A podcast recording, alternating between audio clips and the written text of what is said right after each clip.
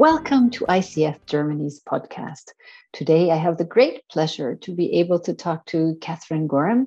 She's an independent coach and supervisor accredited with the EMCC, and she specializes in working with nature as a dynamic co partner and with psychological safety. She's based in beautiful, beautiful Brighton in the south of England, and um, she coaches and works in German and English, which is really wonderful for our listeners today. We will be starting to, uh, we will be talking in English today. So, welcome, Catherine. It's a pleasure to have you. Thank you, Kirsten, so much for the invitation. It's wonderful to be here. Great. And I know that a lot of our listeners are going to be listening to this podcast while they're walking in nature or while they're in an interesting environment. And you were telling me how important it is to attune to the environment. Um, and you have a little exercise that you might want to introduce to us. Yes, absolutely. This work is all about being in relationship. Um, so I'm going to invite you and your listeners at the start of this conversation to just take a pause to tune into self and to the environment, um, just to make sure that when you're listening to the rest of the conversation, that you're listening with more of an open heart and body, because that's what this work is about. So whether you are standing or sitting somewhere that you can close your eyes, or whether you want to stay aware of what's around you, just become conscious of your feet on the floor with the earth supporting you. And the rise and fall of the breath.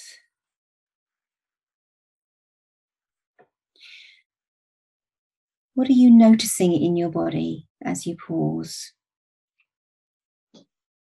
Where is there tension or ease? Which thoughts and emotions are present for you right now?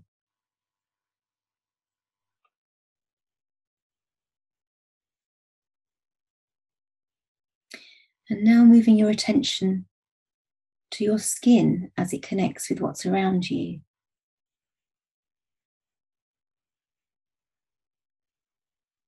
What do you notice that your skin is feeling right now?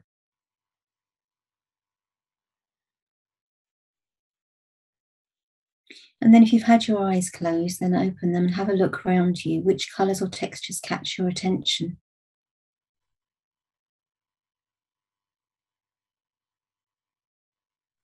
Which sounds come to you in this moment.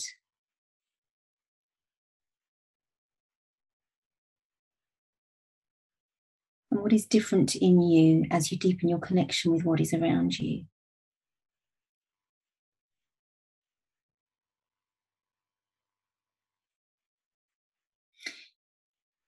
And so, Kirsten, that exercise is just an introduction to the way that this process invites a level of unfolding and deeper noticing um, in ourselves and also as practitioners um, with what's around us, whether that's in our clients and also in the natural world.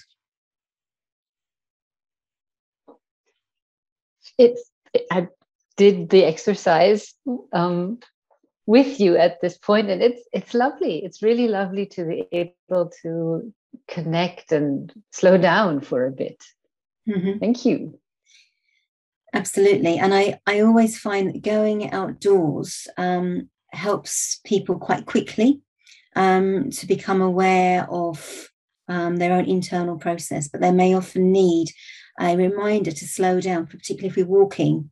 They often want to start walking fast if they've arrived from somewhere that's busy and they've got a busy head. And so the invitation to slow down is a key part of um, I guess, inviting a different way of working, which is what this is, which I'm really happy to talk about today. Mm-hmm. Mm-hmm. Yeah, tell us a little bit about um, how you work with nature as a dynamic co partner. Yes, so I um, noticed many years ago now as a coach that I was drawing on nature as a resource for myself. Um, particularly if I was feeling stressed or depleted, um, which led me down the road of ecotherapy. And that became a trans- transformative experience for me. Um, and so I've since uh, been focusing on um, bridging the gap between ecotherapy and um, coaching outdoors. And of course, since COVID, uh, many more coaches now take their clients outdoors, and it's the obvious practical solution to social distancing. And at one level, of course, anyone can go for a walk and talk in a park and might feel better, even if they were, um, you know, just away from the office or away from Zoom, they're likely to feel better. But there is so much more to working with nature, and I prefer to position this as nature inviting us into the space. So we are in relationship together. And my relationship with the natural world may be very different to someone else's. And so, um, what's absolutely critical is that in any work with a client, that I'm um, curious about what my client's relationship with the natural world is, so that um, we, I can meet them where they are.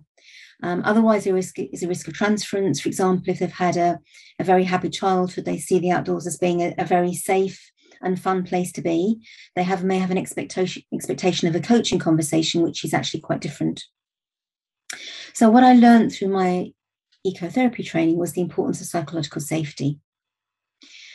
And as coaches, obviously that's part of the business of all of us, but it's much more of a risk when we take clients outdoors because there is something called the biophilia hypothesis, which states that our bodies are naturally hardwired to connect with the natural world.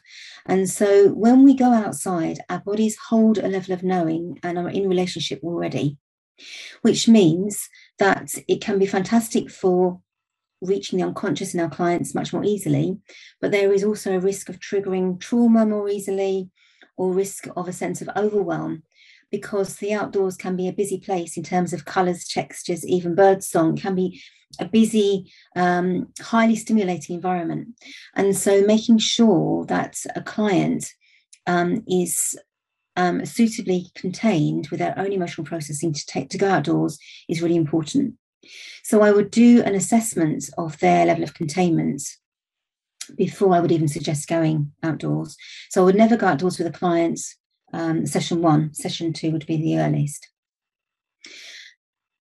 And I've learned along the way um, how important it is to be really clear about the psychological safety, not only when I'm coaching with clients, but also when I'm supervising coaches who take clients outdoors. And therefore, I designed a model called the three C's model, um, which helps practitioners to navigate around psychological safety. And so, just briefly, then, the three C's are contracting, containing, and connecting. And I'll just cover each of them, if I may, just in just a headline or two. Um, so, connecting, we've already started to do a bit in the exercise that we started with. So, connecting with self and with the the environment we're going to be working in.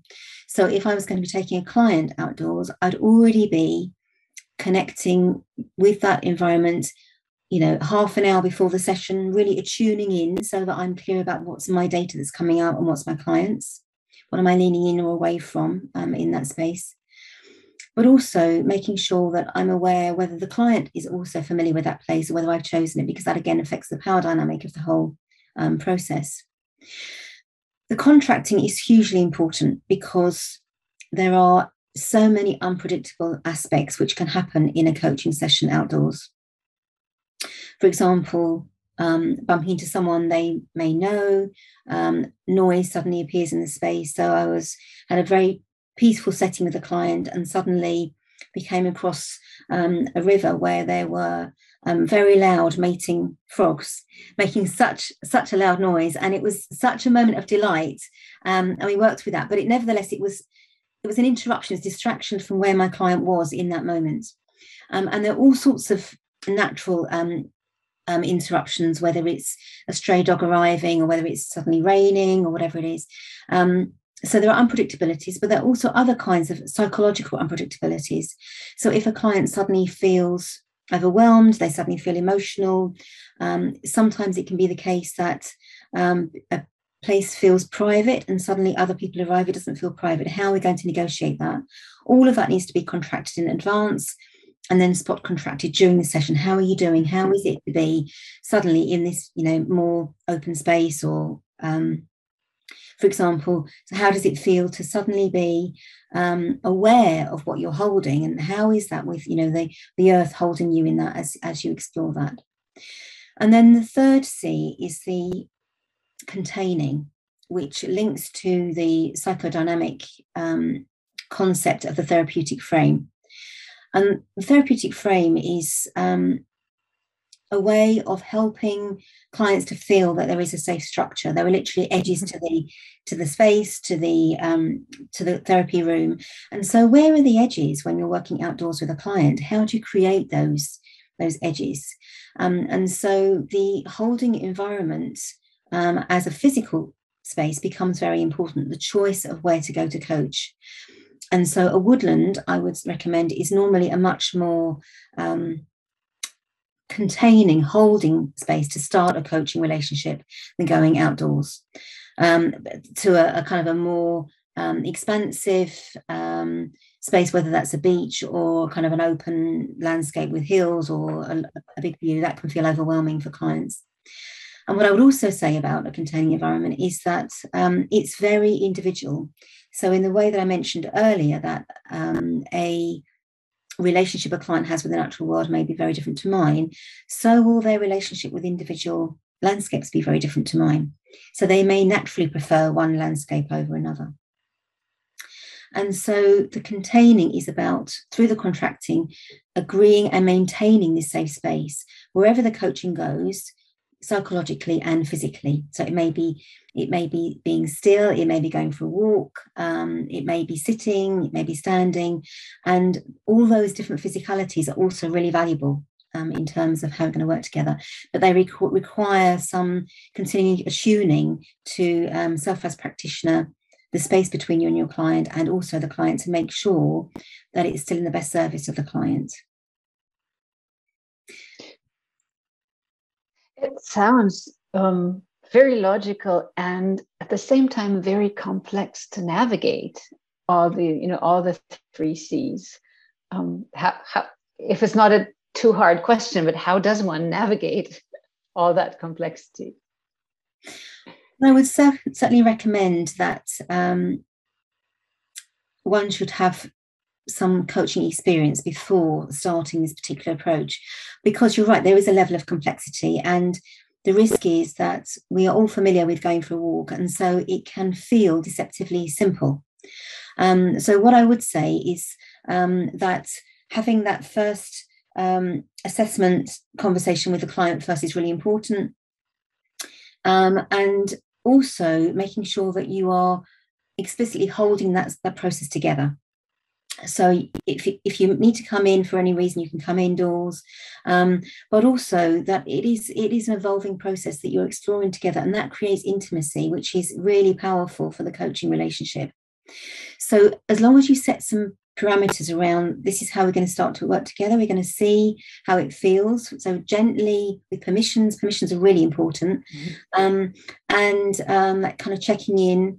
Um, what i would also say is that as coach you need to develop kind of a different channel of awareness, a channel of tuning into what is going on in the natural environment that we're in right now that could be helpful or unhelpful for my client.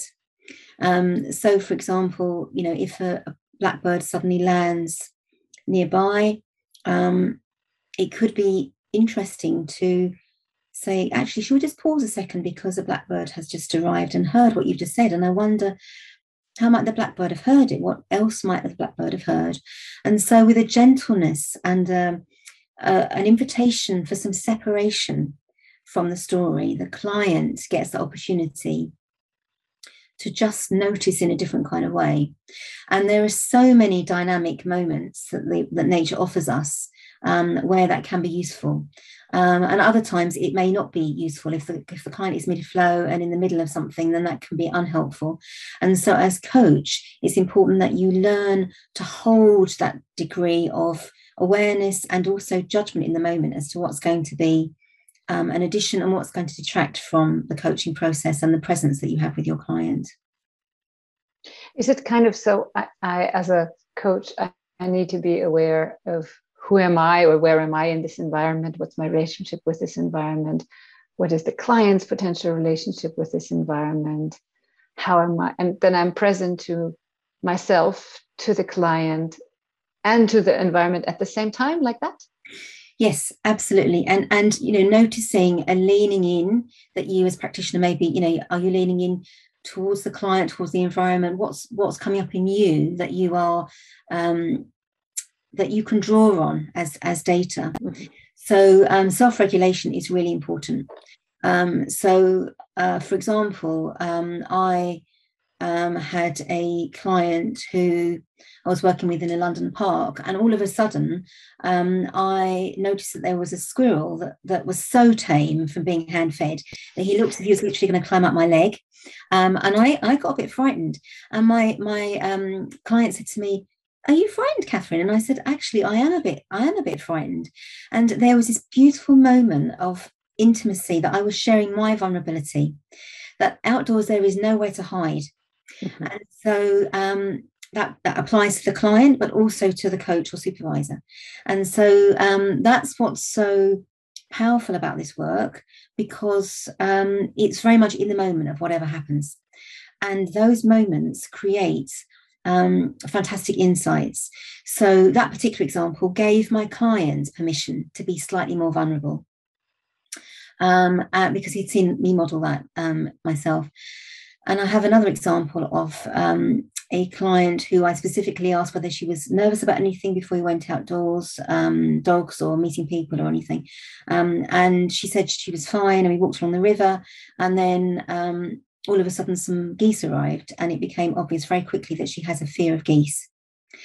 And so my role in the moment was number one to make sure she felt safe. So we walked away from the geese um, and i asked her what she needed in that moment.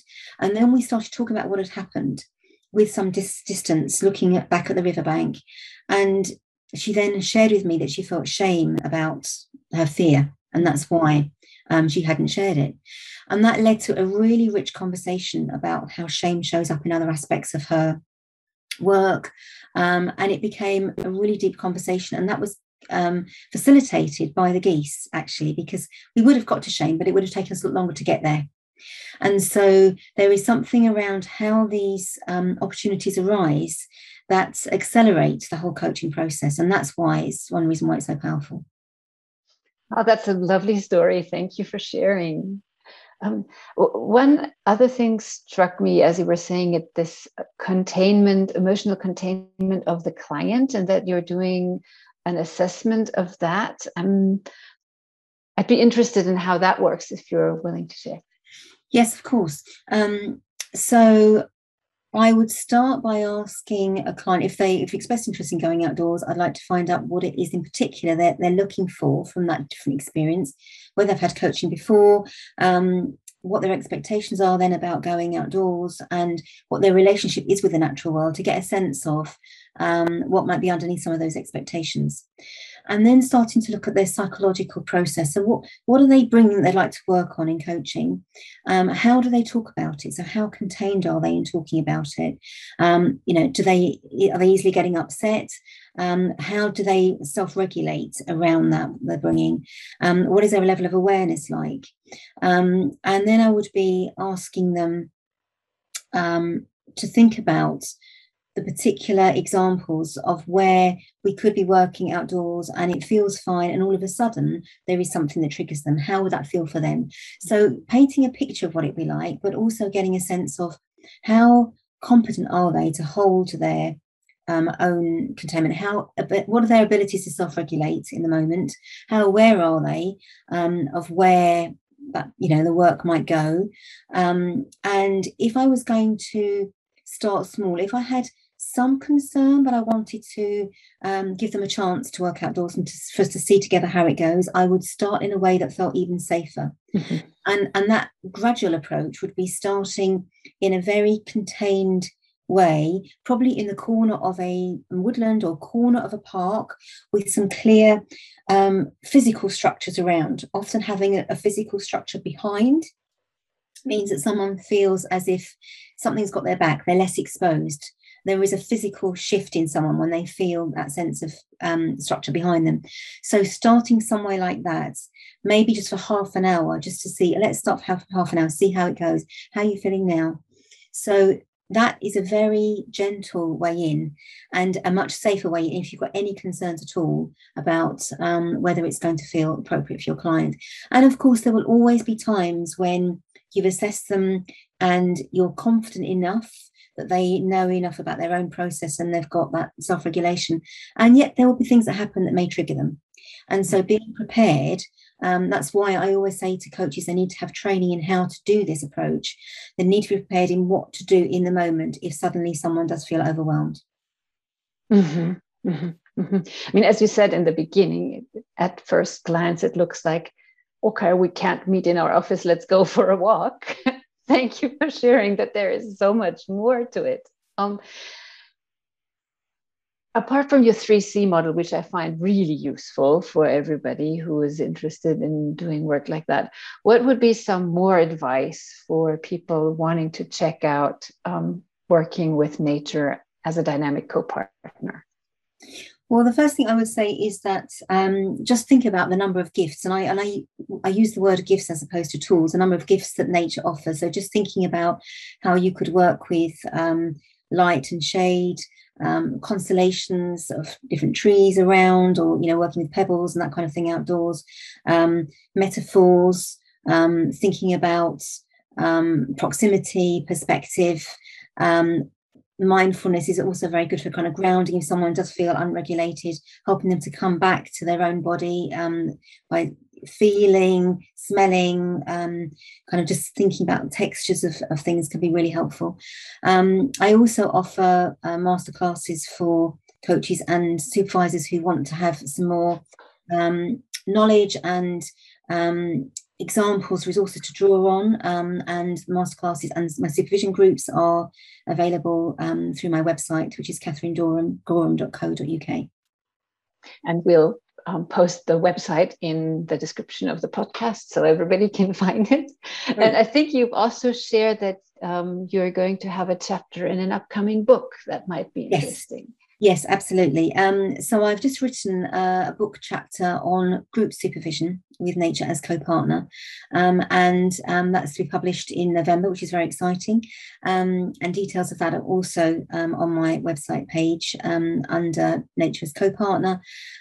and I also would like to mention a book which isn't mine, but is for anybody who is interested in the more ecotherapy end of what I've been talking about, um, because that provides an excellent grounding, I think, for coaches who want to go on and work in this way. Um, it's a book called Nature and Therapy by Martin Jordan, J O R D A N. Um, and that's published by Routledge um, and is a very um, useful um, introduction covering a whole range of psychological and practical considerations. And as you speak German very well, um, anybody who would like to invite you to speak or um, experience you as a trainer, uh, get in contact with, with Catherine. Yes, thank you. Absolutely. I, I love speaking German. It's my second passion to nature. Um, and um, I've recently delivered um, a webinar on this subject for ICF um, Mannheim. And um, yes, would love to share um, in German with through master classes and also working in supervision coaching with, with others. that's, that would also be a pleasure. Well, then, thank you very much for sharing your insights. Um, for me, it's fascinating. I think before talking to you, I was of the persuasion, oh, let's just go to a walk. You've given me a lot of food for thought. Um, and I hope to our listeners too. So, thank you very much. Thank you, Kirsten. I've really enjoyed the conversation. Thank you so much.